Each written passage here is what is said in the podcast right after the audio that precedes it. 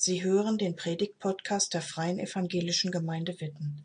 Mehr über unsere Gemeinde finden Sie unter www.fegwitten.de. Als Gemeinde beschäftigen wir uns in diesem Jahr ganz besonders mit der Frage nach Gemeindeleitung, weil wir in diesem Jahr zwei neue Mitglieder in unsere Gemeindeleitung berufen wollen. Für all die, die Mitglieder unserer Gemeinde sind, ist das jetzt nichts Neues. Ihr habt schon vor Wochen einen Brief bekommen per Mail, wo einiges drinsteht zur Berufung und ihr seid gebeten worden, Vorschläge zu machen. Aber es gibt einige, die jetzt sicher zuhören und davon noch gar nichts gehört haben. Deswegen erzähle ich euch mal kurz, wie das bei uns hier in der FEG Witten so abläuft. Gemeindeleitung. Berufung in die Gemeindeleitung.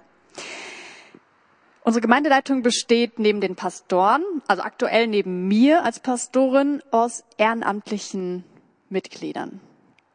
Ab August wird Rico Otterbach neuer Pastor unserer Gemeinde, mein Kollege, und dann werden wir mit zwei Pastoren und Ehrenamtlern zusammen die Gemeindeleitung bilden. Aber all diese Ehrenamtler werden von der Gemeinde vorgeschlagen und berufen. Und jetzt sind wir gerade eben in diesem Prozess herauszufinden, wer also wer Männer und Frauen sind, die für uns die richtigen sind. Und zwar die richtigen, weil Gott sie uns zeigt. Und ihr merkt schon, das ist irgendwie so ein, so ein geistlicher Prozess, in dem wir uns da befinden. Wir fragen Gott danach, wen siehst du für unsere Gemeinde als Leitung? Und deswegen predige ich auch heute über dieses Thema, über Begabung und auch speziell über dieses Thema Leitungsbegabung, weil das unser Gebet ist, meins und das unserer ganzen Gemeinde, dass Gott uns da ja echt zeigt, wen er sieht. Es ist so, alle, die Mitglieder in unserer Gemeinde sind, die gehören so offiziell zur FEG Witten. Das ist nach außen hin auch sichtbar. Wir machen deutlich, wir gehören zusammen, wir sind eine Gemeinde. Aber zur Gemeinde Jesu, da gehören nicht nur die Leute, die Mitglieder sind, sondern noch viele, viele Menschen mehr. Und ich finde es ganz spannend, weil neben dieser sichtbaren Gemeinde, also der Ortsgemeinde zum Beispiel hier in Witten oder unserer Nachbargemeinde oder anderen Gemeinden, gibt es die unsichtbare Gemeinde Jesu. Alle Menschen, die an Jesus glauben, also vielleicht die griechisch-orthodoxen Christen in Griechenland oder römisch-katholische Christen in Burundi. Sie alle gehören mit uns gemeinsam zu diesem großen Leib Christi, also zur großen unsichtbaren Gemeinde Gottes. Und in der Bibel gibt es ein Bild, was ziemlich oft gebraucht wird, um die Gemeinde, also diese große Gemeinde Gottes zu beschreiben. Gerade in der Textlesung aus dem Römerbrief haben wir das schon gehört.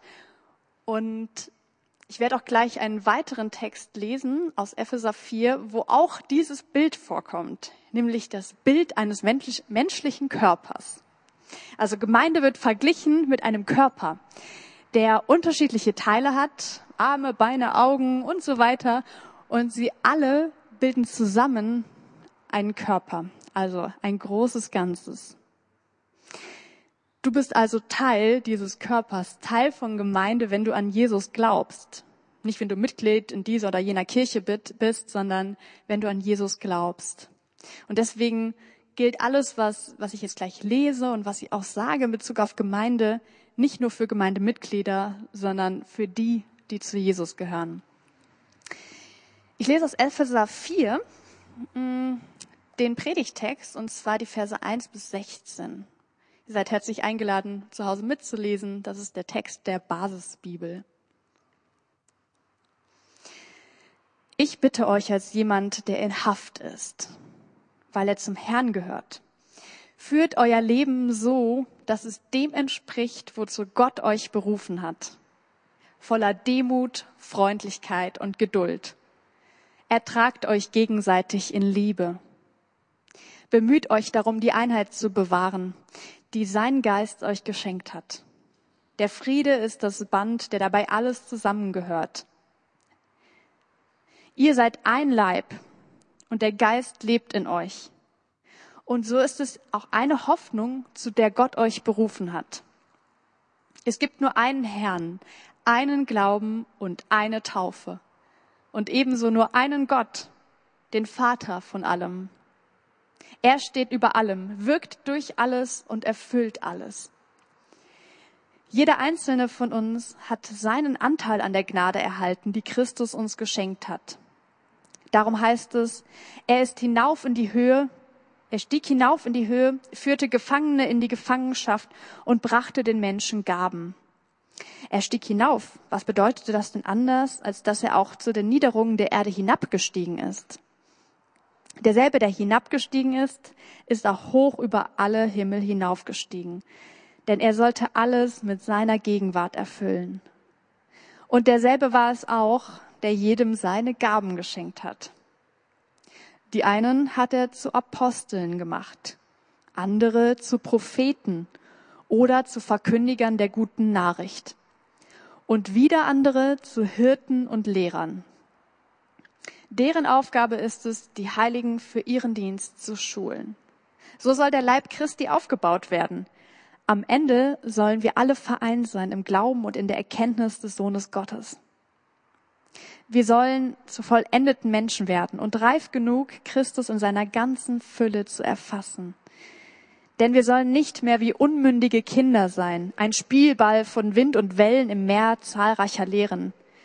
Sie sind dem falschen Spiel von Menschen ausgeliefert, die sie betrügen und in die Irre führen. Dagegen sollen wir an der Wahrheit festhalten und uns von der Liebe leiten lassen. So wachsen wir in jeder Hinsicht dem entgegen, der das Haupt ist. Christus. Von ihm her wird der ganze Leib zusammengefügt und zusammengehalten durch alle stützenden Sehnen. Dabei erfüllt jedes einzelne Teil seine Aufgabe, entsprechend der Kraft, die ihm zugeteilt ist. So wächst der ganze Leib heran, bis er durch die Liebe aufgebaut ist.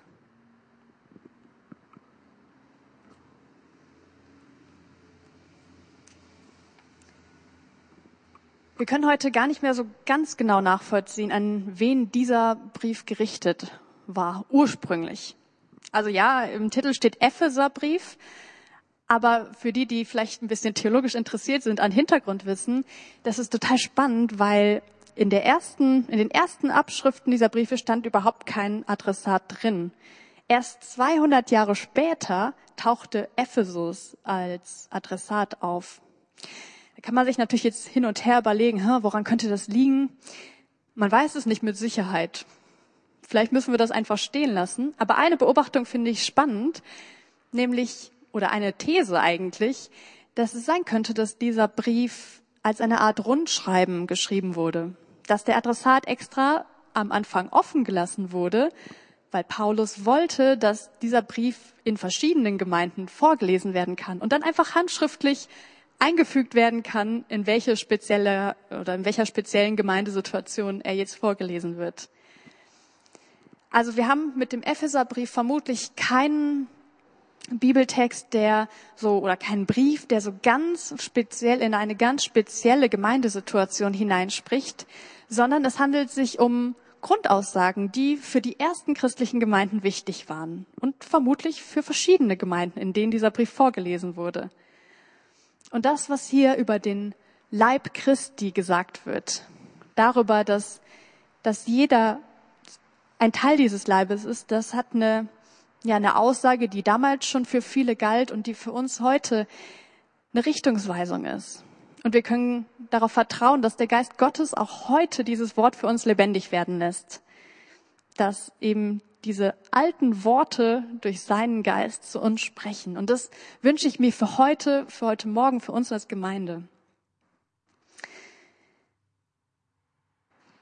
Wisst ihr, hier geht es nicht nur um Gemeindeleitung. Darüber werde ich gleich noch reden. Aber das Erste, worüber ich sprechen möchte, ist, hier geht es um die gesamte Gemeinde. Also nicht nur FEG, Witten, sondern die weltweite Gemeinde. Aber wir spitzen das jetzt mal konkret für uns zu. Also wenn wir als FEG Witten wie ein Körper sind, wie Paulus das beschreibt, dann sagt er, jeder und jede ist Teil dieses Körpers.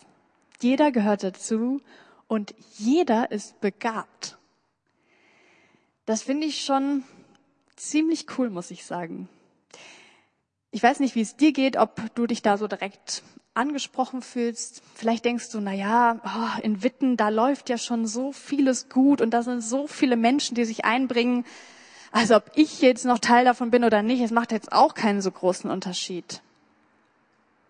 Aber wenn wir Paulus ernst nehmen, wenn wir das ernst nehmen, was er diesen ersten Gemeinden gesagt hat und was auch für uns heute gilt, dann stimmt es nicht.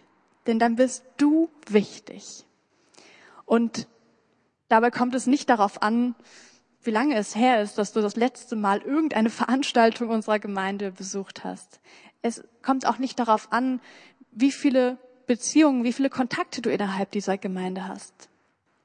Wenn du an Jesus glaubst, dann gehörst du dazu und dann darfst du das für dich in Anspruch nehmen, dass du begabt bist, dass Gott dir ganz individuell eine Gabe geschenkt hat oder auch mehrere Gaben. Es gibt ja so Zeiten im Leben, wo man einfach keine Kraft hat. Und dann ist es so, dass Gemeinde einen einfach mal mitträgt. Dass es vielleicht nicht wichtig ist, eine konkrete Aufgabe in der Gemeinde wahrzunehmen. Ich vergleiche das, wenn wir mal in diesem Bild äh, vom, vom Leib oder von diesem Körper bleiben, dann vergleiche ich das ganz gerne mit einem gebrochenen Arm. Also wenn ich einen gebrochenen Arm habe, dann ist der auch mal ein paar Wochen in der Schiene. Dann muss ich den nicht bewegen, dann darf der einfach heil werden, wieder zusammenwachsen und Pause machen. Also es gibt Phasen im Leben, wo Körperteile einfach Pause machen. Und vielleicht bist du gerade in so einer Phase. Aber wenn nicht, wenn du denkst, ich gehöre irgendwie nicht dazu, weil ich nichts kann, weil ich nicht gebraucht werde, dann möchte ich dir sagen, das ist Quatsch. Denn Jesus, Jesus selber sagt dir, du bist wichtig in seiner Gemeinde. Mit der Gabe, die er dir gegeben hat, wirst du gebraucht. Du bist Teil dieses Körpers und der Körper funktioniert dann perfekt, wenn jeder sich einbringt, wenn jeder seinen Teil auch wahrnimmt. Das ist so das Erste, was mir wichtig ist. Also jeder ist begabt. Du bist begabt und hast eine Aufgabe in dieser, ja, in diesem Körper, in dieser Gemeinde. Und das Zweite ist, wir sind alle unterschiedlich begabt. Und das führt leider oft zu Neid. Das führt dazu, dass wir Menschen uns vergleichen und darauf gucken, was andere können und was wir selber nicht können. Irgendwie ist das so in der Natur des Menschen angelegt. Ich weiß nicht warum, aber ich beobachte das immer wieder. Und das ist vielleicht so ähnlich wie, also jetzt auch nochmal im Bild des, dieses Körpers gesprochen, wie wenn zum Beispiel die Fußsohle sagen würde, oh, ich wäre so gerne ein Mund. Der Mund, der hat so gut. Alle sehen ihn. Der Mund kann lachen, der kann reden, der ist so in der Mitte des Gesichtes. Und manchmal wird er sogar geschminkt. Und ich als Fußsohle, ich muss die ganze Last tragen. Auf mir trampeln alle herum. Ich werde noch in so stinkende Socken gepackt und in, in Schuhe. Keiner sieht mich, keiner nimmt mich wahr. Wisst ihr, die Fußsohle könnte sich mit dem Mund vergleichen und ganz schön verbittert darüber werden. Und der Mund könnte genauso denken, boah, ich auf mich gucken immer alle. Ich muss immer fröhlich lächeln. Dabei ist mir gar nicht immer zum Lächeln zumute. Alle erwarten immer, dass ich gute Sachen sage, dass ich keinen beleidige. Aber warum müssen immer alle auf mich schauen? Ich würde mich so gerne auch mal zurückziehen oder verstecken dürfen. Ach, wäre ich doch mal die Fußsohle. Ich glaube, so ist es bei uns Menschen auch ziemlich oft, dass wir auf das schauen, was ja, was die anderen haben, was, was wir beneiden an den anderen. Und dabei ist es eigentlich so, dass, dass Jesus uns alle unterschiedlich begabt hat, uns unterschiedliche Aufgaben auch gegeben hat, damit wir uns gegenseitig ergänzen können. Ich möchte dir mal sagen, wenn du dich manchmal wie so eine Fußsohle fühlst, Jesus, der sieht dich und der gebraucht dich an seinem Leib, der gebraucht dich, um Gemeinde zu bauen. Und auch wenn du denkst, alle trampeln auf dir herum und keiner nimmt dich wahr, Jesus doch. Er nimmt dich wahr. Und wenn du dich manchmal wie so ein Mund fühlst und dich lieber verstecken würdest hinter so einer FFP2-Maske, dann möchte ich auch dir sagen, Herr Jesus, hat dich an diese Stelle gesetzt, weil er dich da sieht und weil er es dir zutraut, zu reden. Und du musst nicht immer lächeln, aber Gott hat dir diese Aufgabe gegeben.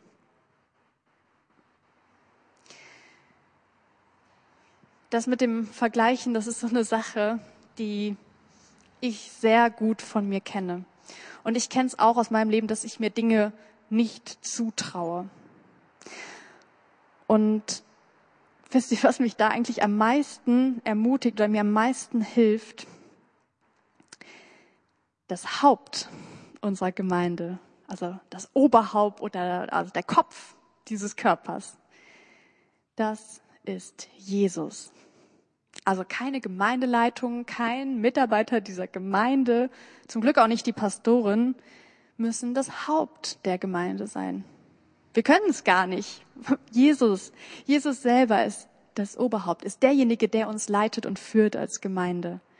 Und der ist auch derjenige, wie wir das eben im Epheserbrief gelesen haben, der uns zusammenhält als einen Leib. Ohne ihn wären wir einfach nur irgendwelche Puzzleteile, die irgendwo verstreut rumliegen würden. Aber Jesus hält uns zusammen und er ist derjenige, der, ja, der uns auch durch Krisen, durch schwierige Zeiten als seine Gemeinde durchträgt. Und das hat er mir immer wieder auch, auch ganz persönlich gesagt. Also, ich bin als junge Pastorin, ehrlich gesagt, oft in Situationen, wo ich denke, wie soll ich das schaffen? Wieso soll ich ausgerechnet diese Gemeinde leiten können. Ich kann das überhaupt nicht. Und immer wieder habe ich das erlebt, dass Jesus so, so als würde er mir das persönlich zuflüstern, mir so gesagt hat, hey Anja, du kannst diese Gemeinde auch gar nicht leiten. Du kannst nicht mein Reich bauen. Aber ich mach's. Ich baue mein Reich in dieser Welt und, und du bist Teil davon. Ich gebrauche dich so wie jeden anderen jeden anderen Christen in deiner Gemeinde, auf dieser Welt und du bist einfach ein Teil davon. Und das möchte ich auch dir sagen. Du bist ein Teil und du gehörst zu diesem großen Ganzen, zu diesem Körper. Jesus leitet uns als Gemeinde. Boah, was für ein Geschenk. Was für, ja, was für ein Segen, dass wir Jesus haben, der uns zusammenhält.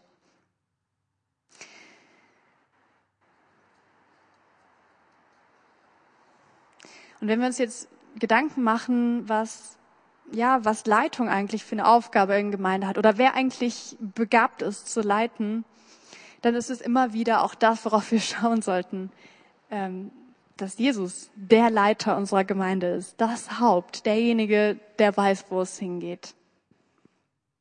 Herauszufinden, wo so unsere ganz persönlichen eigenen Gaben sind, ich glaube, das ist wirklich eine Lebensaufgabe. Ich denke nicht, dass man irgendwann mit 25 weiß oder mit 40 weiß, das sind meine Gaben und da werde ich jetzt für immer bleiben, sondern es wird immer wieder ein Fragen und ein Suchen sein. Herr, wo willst du mich gebrauchen? Zeig du mir deinen Platz in deiner Gemeinde, in dieser Welt, in meinem Leben. Und das ist gut so. Tja, was macht ihn aus? Oder sie? Die gute Leiterin, der gute Leiter für unsere Gemeinde. Wenn wir Menschen suchen, die, ja, die unsere Gemeinde leiten können. Es wäre ja schön, wenn wir so eine Liste hätten, ne? so eine Stellenbeschreibung, wo man mal einfach abhaken könnte, das und das erfüllt sie oder er, kommt in Frage oder nicht. Auch für einen selber. Also wenn du für dich persönlich dabei bist zu prüfen, ist das vielleicht was, was Gott auch mir als Begabung geschenkt hat, so einfach ist es leider nicht. Es gibt nicht diesen einfachen Abhakkatalog. Aber die Bibel gibt uns Ideen, ich sag mal so Grundkriterien, Grundideen, an denen wir uns orientieren können. Und einige davon stecken auch in diesem Epheserbrief. Was ich sagen kann oder was eigentlich so das gesamte Neue Testament ähm, also als Idee uns gibt, ist, Gott beruft Männer und Frauen in die Leitung seiner Gemeinde, die Jesus lieben. Also das ist eigentlich das größte Kriterium. Menschen, die Jesus lieben. die auf seine Stimme hören, die sich von ihm leiten lassen, die nicht denken, ich bin hier der Boss, ich bin der Held, der eine Gemeinde leitet, sondern die in dieser Beziehung zu Gott sind und immer wieder nach ihm fragen und die wissen, dass sie auf seine Gnade angewiesen sind. Ich würde sagen, das wird überall deutlich in allen neutestamentlichen Texten. Das ist Voraussetzung für eine gute Leitung. Das Ziel von Gemeinde, das haben wir eben im Epheserbrief auch gelesen, ist, dass Gemeinde, dass die Gemeinde Jesu wächst und in Liebe aufgebaut wird. Das ist das, woran wir alle zusammenarbeiten. Also, dass das Reich Gottes gebaut wird. Hier in Witten und weltweit. Das ist das Ziel. Und dieses Ziel voranzubringen, das ist Aufgabe von Leitung. Und das ist Aufgabe von uns allen. außer Glaube und Begabung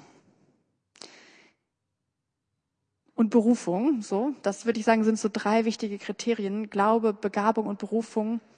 Ähm, gibt der Epheserbrief aber noch einen anderen Hinweis für Gemeindeleitung, den ich sehr spannend finde. Und ich möchte mal mit euch auf diese fünf Gaben schauen, die da genannt werden im Epheserbrief. Also da ist die Rede von Apostel, Evangelisten, Propheten, Lehrer und Hirten, diese fünf.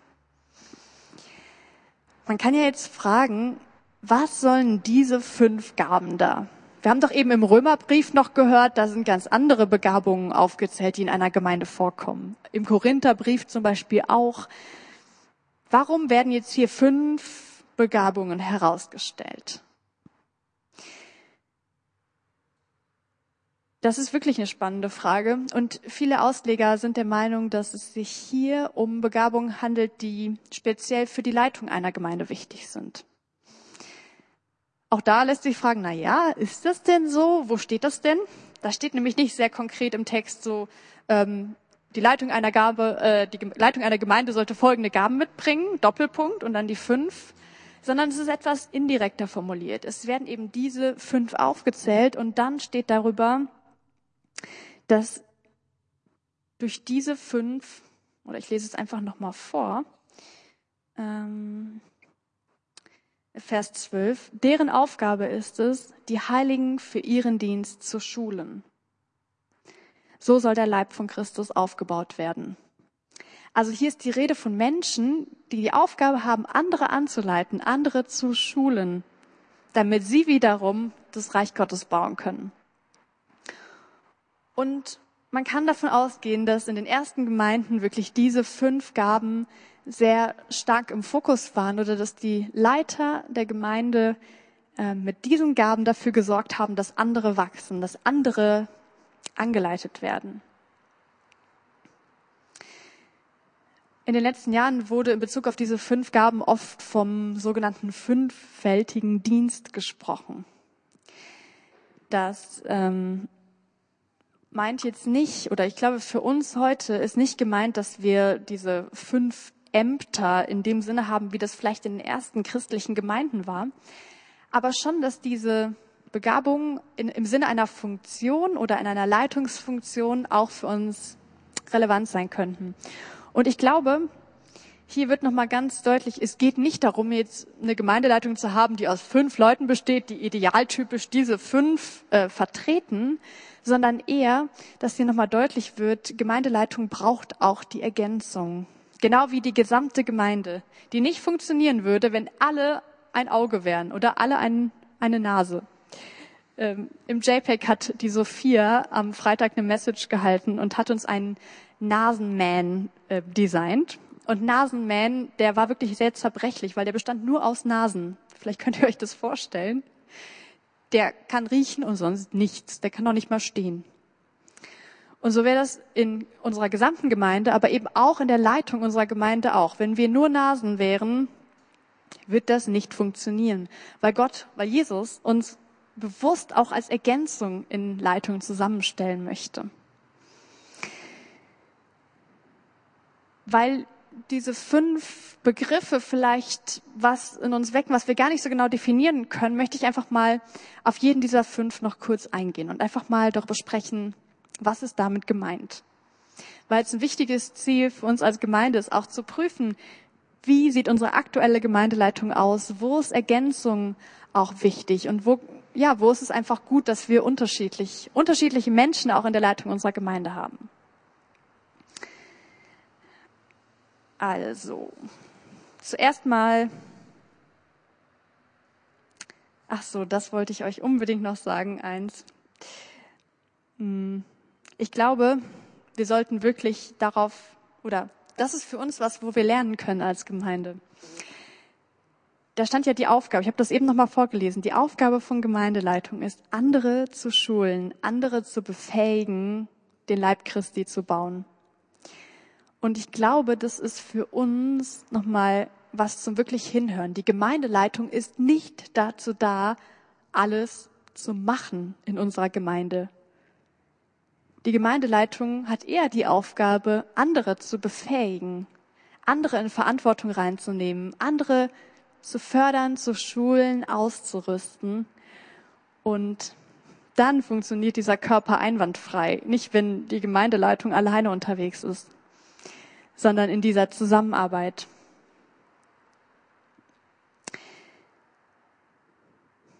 Die Apostel. Ich fange mal damit an. Apostel ist, glaube ich, der umstrittenste Begriff von diesen Fünfen, weil das heutzutage unterschiedlich gesehen wird, was Apostel eigentlich sind oder was die für eine Aufgabe haben. Dieser, der Begriff, also rein wörtlich, heißt Apostel Gesandter. Also Menschen, die von Jesus gesandt werden. Und es gibt jetzt ein Verständnis, dass manche Leute vertreten, dass Apostel nur die ersten von Jesus gesandten Jünger waren. Also die, die in der Apostelgeschichte, die zwölf, die da auch als Apostel beschrieben werden, das waren Apostel von Jesus, vom Auferstandenen gesandt und danach gab es keine mehr. Das ist so das eine Verständnis. Deswegen übrigens wird auch in der Apostelgeschichte, die von Lukas geschrieben wurde, Paulus nicht als Apostel bezeichnet. Weil Lukas von diesem Verständnis ausging, es gibt eben nur, oder es gab eben nur diese zwölf Apostel, die direkt von Jesus berufen und eingesetzt wurden. Es gibt aber noch ein weiteres Verständnis, das im Neuen Testament genauso stark ist, nämlich das, das davon ausgeht, dass mit dem Heiligen Geist so eine zweite Apostelsendung beginnt, nämlich, dass der Heilige Geist Gläubige als Apostel sendet, eben nicht nur die zwölf, sondern viel, viel mehr. Also viele Menschen mehr.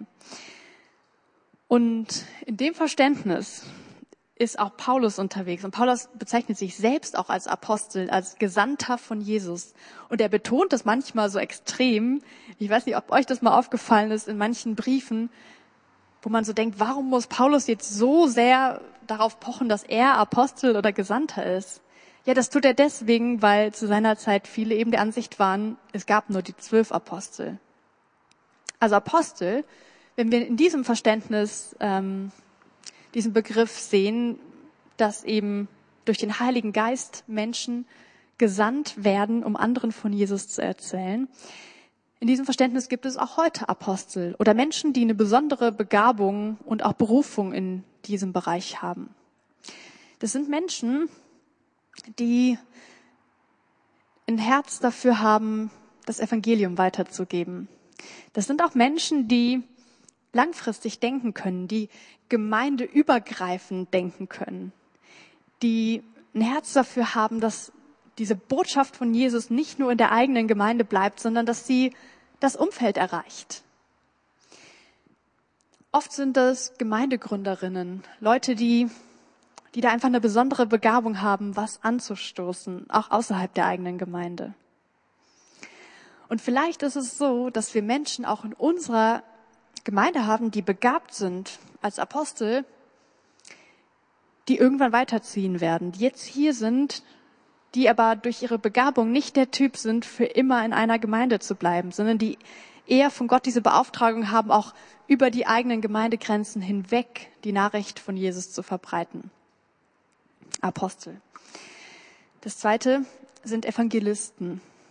Vielleicht ein bisschen ähnlich wie die Apostel. Sie sind auch hm, dazu begabt und berufen, das Evangelium zu verkünden. Also es sind auch ja Leute, die einfach nach draußen gehen, sag ich mal, die nicht nur in den eigenen Gemeindegrenzen bleiben. Und in den ersten Gemeinden waren Apostel und Evangelisten wirklich die, die gemeinsam missionarisch unterwegs waren, die wirklich eine besondere Begabung hatten, die Botschaft von Jesus auszubreiten. Es gibt so zwei Beispiele, zum Beispiel also der Philippus und der Timotheus, die werden als Evangelisten bezeichnet. In der Basisbibel übrigens Verkündiger der guten Nachricht, so wird es übersetzt. Ähm, Evangelisten, also Menschen, die die gute Nachricht außerhalb der Ortsgemeinde verkünden. Das waren im Neuen Test neutestamentlichen Sinne Evangelisten.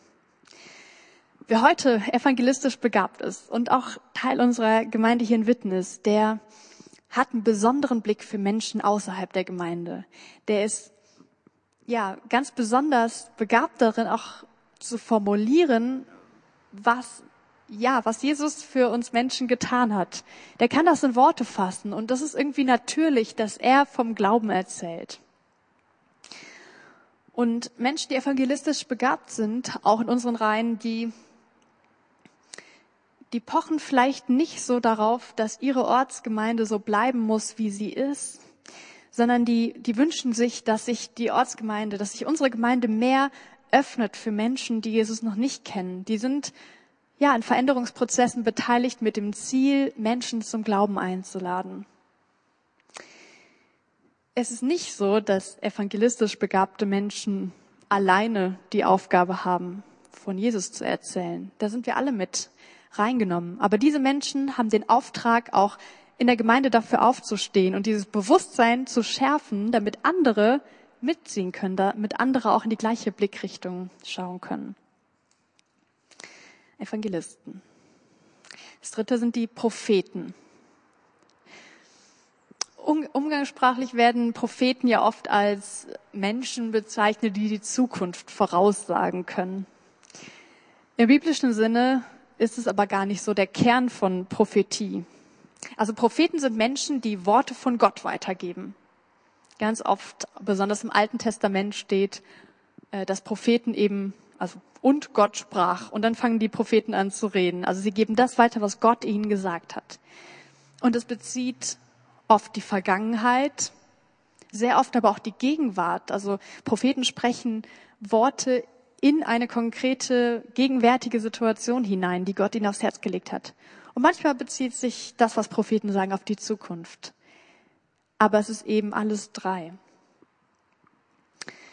Menschen, die prophetisch begabt sind, in unseren Reihen, in unserer Zeit, die haben eine besondere eine besondere Offenheit für das Reden Gottes. Die haben ein besonderes Ohr für den Heiligen Geist und können Dinge weitergeben, die Gott ihnen aufs Herz gelegt hat, wo Gott ihnen auch für die Gemeinde etwas gezeigt hat. Das sind Menschen, die oft auch den Mut haben, unbequeme Dinge auszusprechen, unbequeme Wahrheiten, die für die Gemeinde wichtig sind, die Gott ihnen gezeigt hat.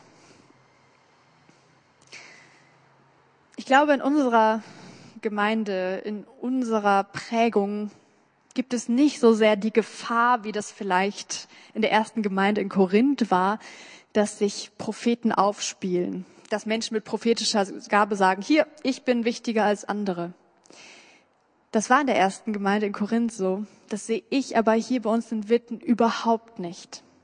Ich sehe eher, dass es wichtig ist, dass wir lernen, ähm, hinzuschauen, wo sind Menschen mit prophetischer Begabung und sie anzuhören. Zu schauen, wo Gott vielleicht durch sie auch zu uns reden will oder uns als Gemeinde auch auf bestimmte Themen stoßen möchte. Prophetische Begabung, auch als Teil von Leitung. Das vierte, Hirten. Die, dieser Begriff Hirte, der wird im Neuen Testament nur für Jesus Christus verwendet. Das griechische Verb Hirte sein allerdings, das kommt an verschiedenen Stellen vor und bezieht sich dann auf Menschen, die diese Hirtenbegabung haben. Auf Menschen, die begabt sind zu leiten. Also zum Beispiel sagt der auferstandene Jesus zu Petrus, leite meine Lämmer oder weide meine Lämmer und meint damit, dass Petrus andere anleiten soll. Was Hirten besonders gut können oder Menschen mit Hirtenbegabungen, das lässt sich vielleicht am Gleichnis des verlorenen Schafes ganz gut verdeutlichen. Ein Hirte, ein Mensch, der diese Begabung hat, der schafft es, das große Ganze zu sehen, die Gemeinde, die Gesamtgemeinde im Blick zu behalten und dabei den Einzelnen nicht zu verlieren. Also gleichzeitig das Große und den Einzelnen zu sehen. Hirten sind Menschen, die oft seelsorgerlich begabt sind, die einzelne Menschen wahrnehmen können, die gut zuhören, die ja einfach auch einen Blick dafür haben, zu trösten, auch ähm, zu ermutigen und zu sehen, was Menschen brauchen. Das ist eine Gabe, die schon im Neuen Testament eher nach innen gerichtet war, also intern auf die Gemeinde sich bezog, wo Apostel und Evangelisten eher auch diesen Blick nach draußen hatten, Menschen zu erreichen, die noch nicht dazu gehören, sind Hirten, genau wie die Propheten auch, Menschen, die in der Gemeinde drin, vor Ort aktiv sind und da ihre Gabe ganz stark einbringen. Übrigens ähm, ist die Hirtengabe ganz und gar nicht den Pastoren vorbehalten, sondern der Geist Gottes gibt diese Gabe Menschen, jedem von euch kann er diese Gabe geben. Und dann die Gabe der Lehre, die fünfte.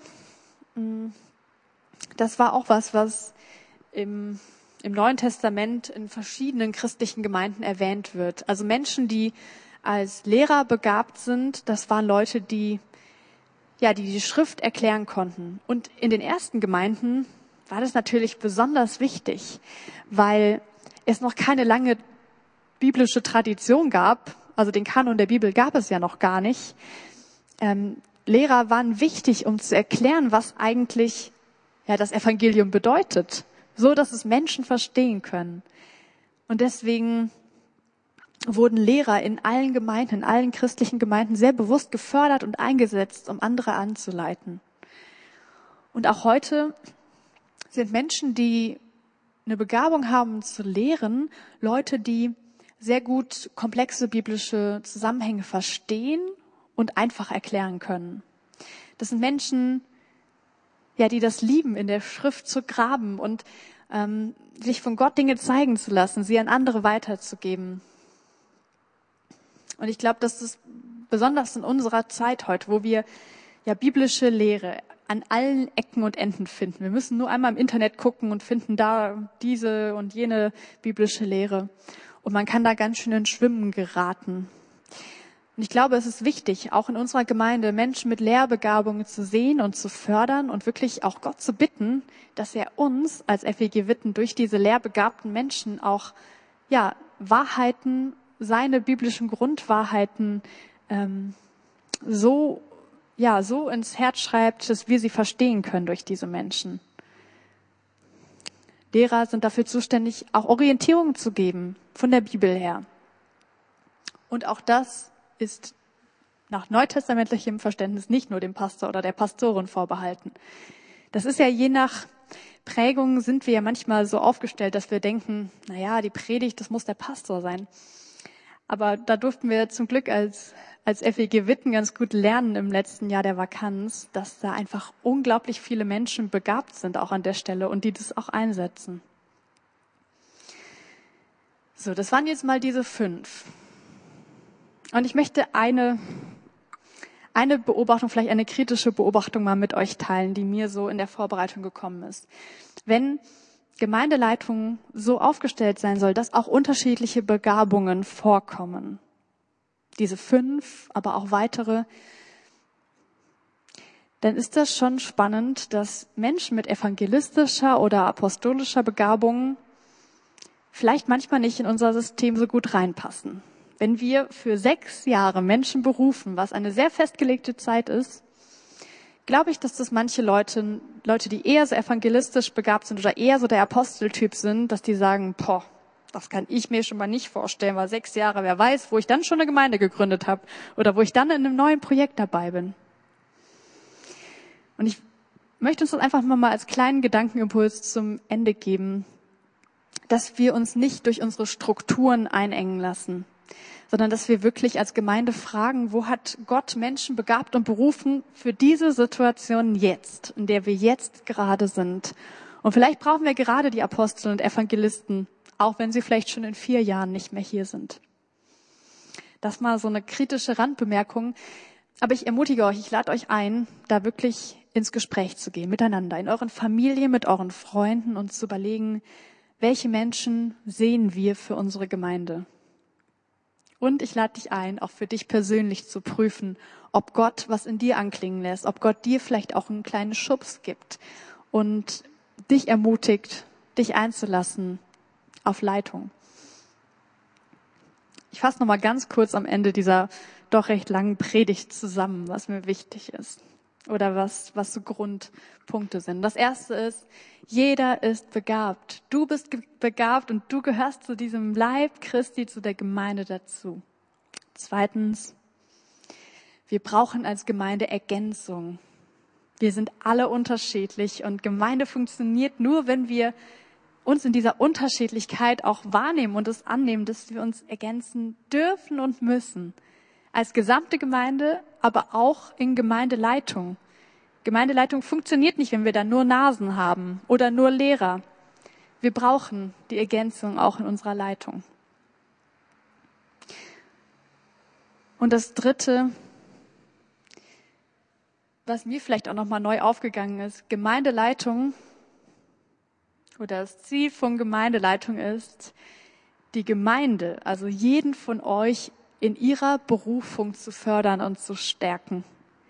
Gemeindeleitung heißt nicht, man muss alles können, man muss alles wissen, man muss überall top drin sein. Nein. Gemeindeleitung heißt, ein Herz dafür haben, andere zu fördern, andere zu sehen und vielleicht mal von sich selbst wegzuschauen auf andere. Das ist die Berufung, die Gott Gemeindeleitung gegeben hat. Amen. Danke fürs Zuhören. Sie wünschen sich jemanden, der ein offenes Herz und Ohr für Sie hat? Wir haben ein Team von Seelsorgern, das sich freut, für Sie da zu sein und vermitteln Ihnen gerne einen Kontakt. Anruf genügt unter Witten 93726.